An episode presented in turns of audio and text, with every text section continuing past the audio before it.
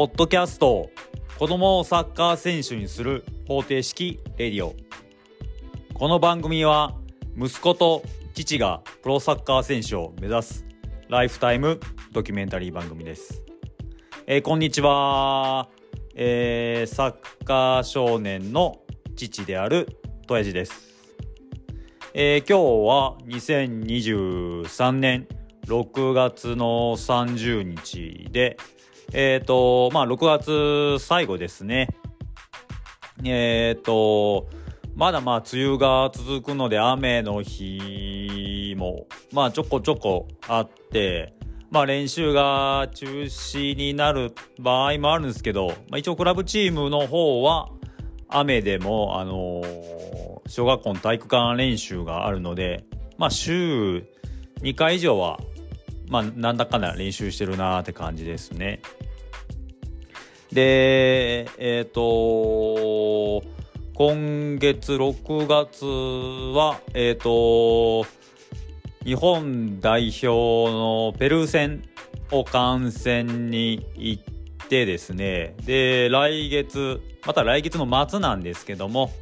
来月の末にえっ、とアルナスルクリスチャーナ・ロナウドが所属するアルナスル対インテルですね。まあ、ルカク、要するインテルの試合が、えっ、と、長井スタジアムですね。大阪の、えっ、と、セレッソ大阪の、なんかあの、今、セレッソ大阪自体は、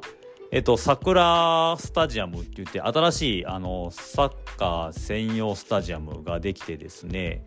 で、今年の J リーグの開幕戦、セレッソ大阪の開幕戦見に行ったんですけども、まあすごいいいスタジアムで、まあコンパクトながら、まあすごい選手と、えっ、と、サポーターの距離も近くて、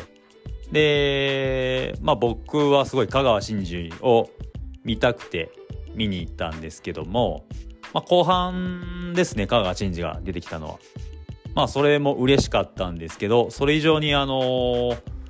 えー、と開幕戦はセレッソ大阪対、えーアルベリックス新潟の試合だったんですけどもそのアルビの、えー、と伊藤選手がもうものすごくあのドリブルもパスも、えー、とクロスもシュートもですねもうめちゃくちゃうまくてちょっと香川選手を見たくて行ったのがそれ以上のインパクトが大きい試合だったんですけどもまあ結局この J リーグの前半戦は、えー、と伊藤選手が J リーグで結構インパクトを残した形でそのまま、えー、とシントロイデンですかねあのベルギーのに移籍するようになったんで、まあ、その時見たインパクトのままああの日本を離れていくなっていう感じですね。えーで今日はえっ、とサッカーのことと言いますかうちのあの、まあ、次男坊、まあ、長男もですけども、まあ、あの家に家のテレビでですね、まあ、今下の次男坊はあの任天堂スイッチでもですけど YouTube を見ることができるので、まあ、よく YouTube でいろいろ動画コンテンツ見るんですけどもあの皆さん何見てますか？またあの YouTube をどう使われてますかっていう話なんですけどもあのーまあうちの長男の時はえっ、と小学校2年生ぐらいの時にまああの家のテレビで Fire Amazon の FireTV ですかね。経由であの大画面でも YouTube が見れるような時代になったので、まあ、その時に家のテレビでえー、と YouTube を見るっていうことがまあ手軽にできたんですけどもそれまではまああのスマートフォンか、まあ、パソコンで見るかなんで結局あの息子個人の端末としては持ってないんでなかなか YouTube を気軽に見るっていうことはできなかったんですけども小2ぐらいからまあ見れるようになった時にえっ、とまあ結局長男が進んで見てたっていうよりは僕が見さしてたところもあったんですけど結構あのみその時見てたのが、まあ、サッカー系 YouTube で行くと,、えー、とドリブルデザイナー岡部さんの YouTube ですね。あのものすごいドリブルうまいあの当時ではあのドリブル系っていうかあのサッカーのテクニック系ドリブル系 YouTuber ってなるともう岡部さんしかいなかったのでもうひたすらそれを見て僕はちょっと感動してもう食い入るようにもうずっと見てたんですよね。でも僕が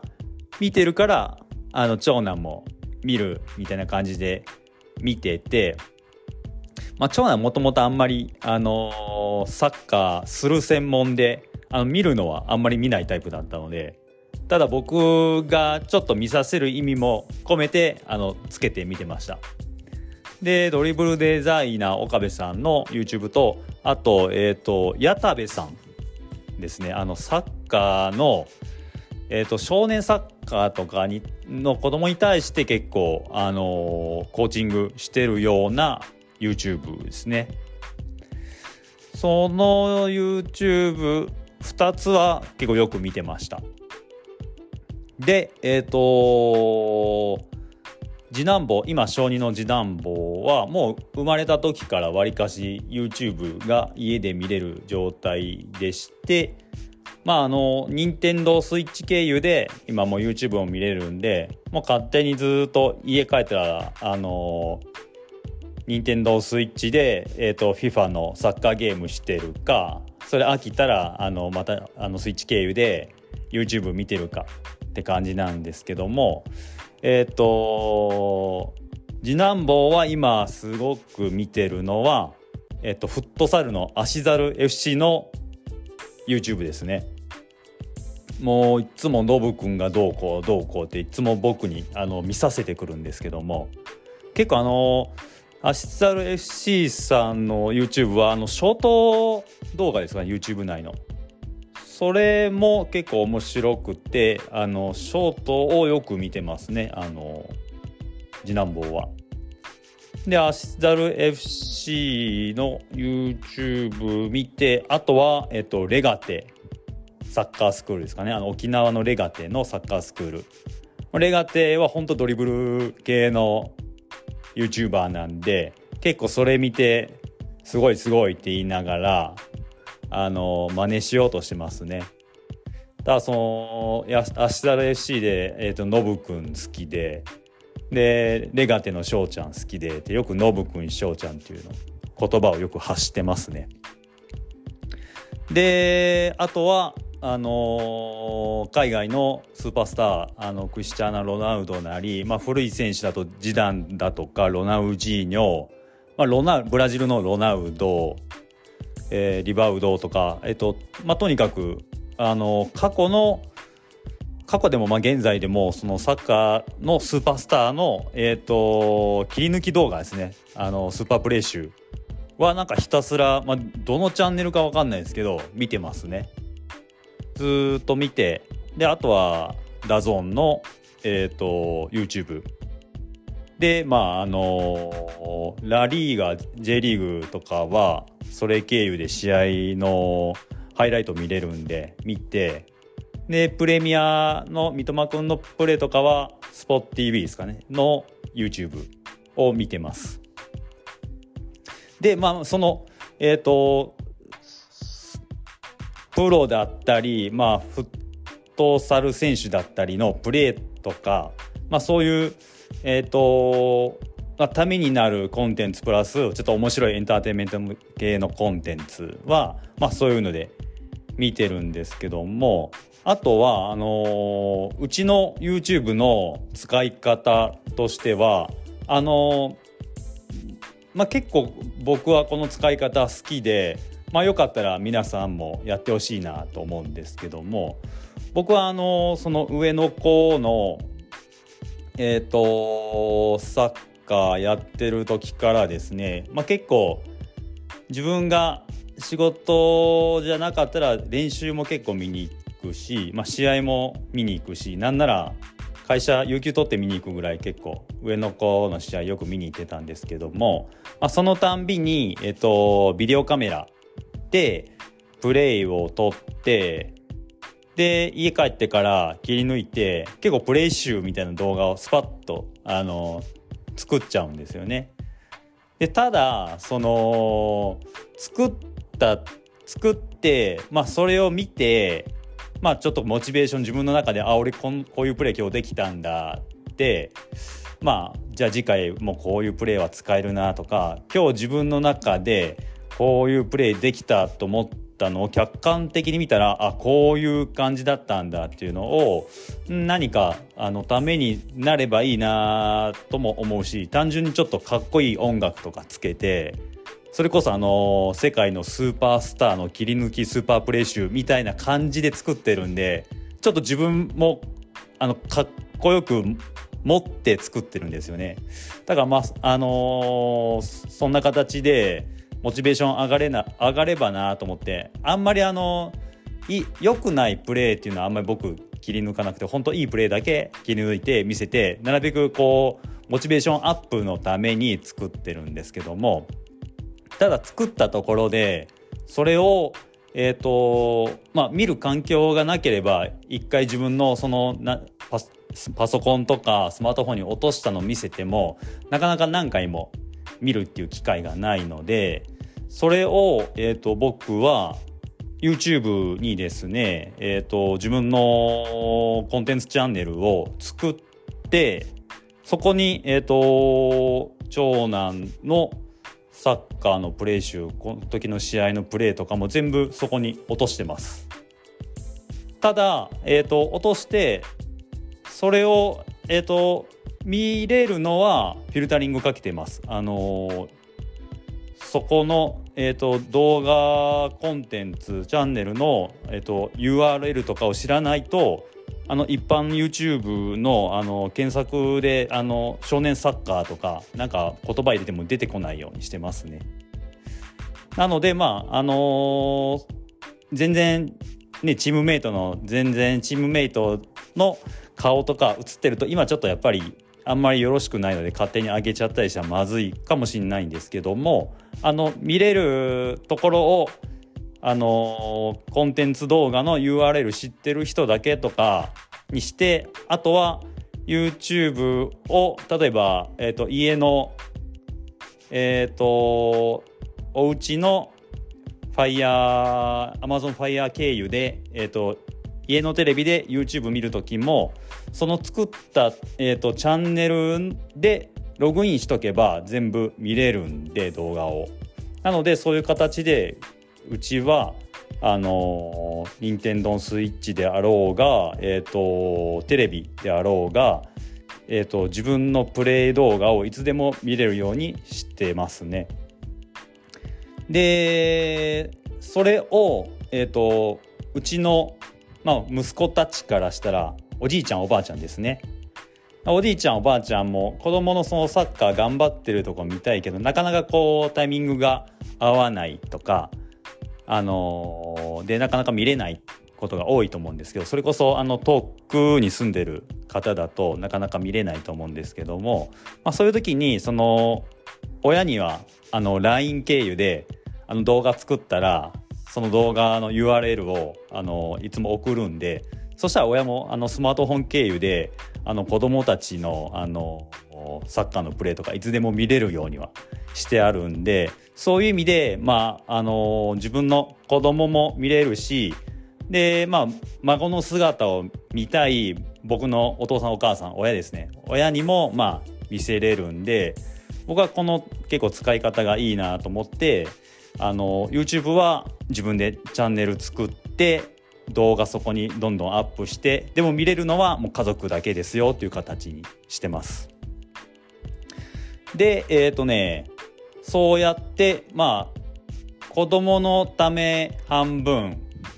えー、自分の親おじいちゃんおばあちゃんのためちょっと。であとは自分の自己満足ほぼ半分みたいな形のえっ、ー、とチャンネルなんですけどもでえっ、ー、とさっきあの言った通り上の子はプレイするの好きなんですけど動画見ない派の人なんで結局僕が一生懸命動画作っても上の子は自分のプレイすらあんまり見ないんですよね。なんか自分がうまくいっったドリブルとかああいうので結構見たくなるのかなとか僕は思っちゃうんですけど作っても一回ちょっとさらっと見てもう見ないですね。だからあの長男のプレイ集に対する再生回数はほとんど僕とかまあほとんど僕ですね。僕しか見てないかもしれないです。でえっ、ー、と次男坊なんですけども次男坊はもうめちゃくちゃとにかくサッカー系の動画コンテンツめちゃめちゃ好きで、まあ、ずっと YouTube も見てゲームもしてなんでえっ、ー、とお兄ちゃんがまあそうやって、えーと、動画を作ってテレビで見れるっていうことにすごくあのちっちゃい時憧れていたんでいざ自分がクラブチーム入って、えー、と試合してその試合のプレー集を僕が作って YouTube 上げた時にもうめちゃめちゃ喜んでもう1日56回同じ動画ずっと見てるんですよね。だからあの長男の時はあの試合のプレー集動画みたいのを上げても再生回数が20回とか23年経っても20回程度しかなかったのに次男坊1試合の、えーと、動画再生数がもう次男坊見まくってるんでもう120回とか言ってるんですよね。僕多分23回しか見てないんですけど次男坊多分100回ぐらい見てるんですよね。それぐらい次男坊はなんかその YouTube っていう世界で自分の動画が流れてるで自分がこのプレー良かったなと思うプレーを何回もあの見れるっていうのがもうめちゃめちゃもうたまらなく好きでなんかその辺がすごいあのサッカーをやってる子でもなんかしかも同じ兄弟でも全然違うんだなっていうのはなんか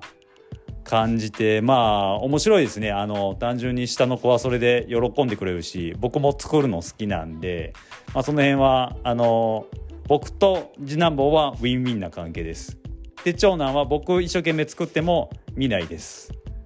まあ、ただ僕作って長男はすごいあのドリブルが好きでうまかったんでドリブルでバンバン相手23人は剥がすようなプレーしてたんで結構今でもやっぱ長男うまかったなと思ってたまに見ます。えーと、ということで、まあ、YouTube どう使ってますかっていうお話だったんですけども、まあ、ただただただその YouTube のすでにある YouTuber とかのコンテンツ見るっていうのもいいんですけど、まあ、あのせっかく息子さんとか、えー、と娘さんのサッカーの試合動画を撮ったんであればそうやって YouTube にチャンネル登録チャンネル作って登録してあげるのはすごく簡単なんで、まあ、その作ったのはあとはあのフィルタリングして自分たちしか見れない環境にすればあの他のお子さんたちのどうこう所属権とかそういう問題もないですしで全然知らない人に自分の子供の顔バレするとかそういうことも気にならずに、まあ、家族で動画シェアできると思うんでまあよかったらこういう使い方ありますよっていうお話でした。えっ、ー、と、それでは今日は以上ここまでとなります。ご拝聴ありがとうございました。